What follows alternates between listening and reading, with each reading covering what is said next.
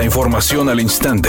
Grupo Radio Alegría presenta ABC Noticias. Información que transforma. Última oportunidad. Si no has actualizado tus placas próximas a vencer, hazlo antes del 30 de junio y aprovecha los montos máximos según el modelo de tu vehículo.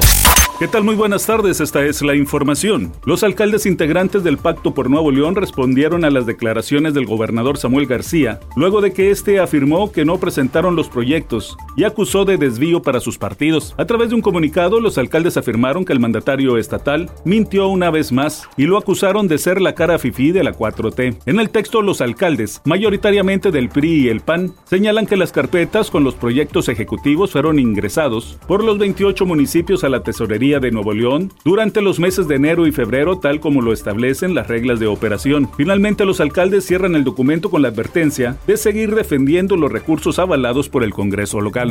En un hecho inédito, el Gabinete de Seguridad del Gobierno Federal comparecerá este martes ante la Comisión Bicameral para rendir cuentas a diputados y senadores sobre los resultados de la estrategia de seguridad pública. La reunión será a puerta cerrada en las instalaciones del Senado de la República, donde acudirán los secretarios de la Defensa Nacional, Luis Crescencio Sandoval, de Marina, Rafael Ojeda Durán y de Seguridad y Protección Ciudadana, Rosa Isela Rodríguez. El presidente de la Junta de Coordinación Política del Senado, Ricardo Monreal, dijo que el desafío es recuperar la tranquilidad en el país. Informar, a comparecer y a intercambiar información de alto nivel, quizá delicada, quizá sensible, y por eso la Comisión Bicameral sesiona en privado. Editorial ABC con Eduardo Garza. Nada sirve contra la refinería de Cadereyta para que dejen de contaminar. Ni exhortos, ni firmas, ni multas, ni visita presidencial. La verdad hacen lo que quieren y quedó evidenciado ayer donde de nuevo grandes columnas de humo amarillo y negro fueron arrojadas al medio ambiente a plena luz del día. Ya nada le mortifica a los de Pemex Cadereyta.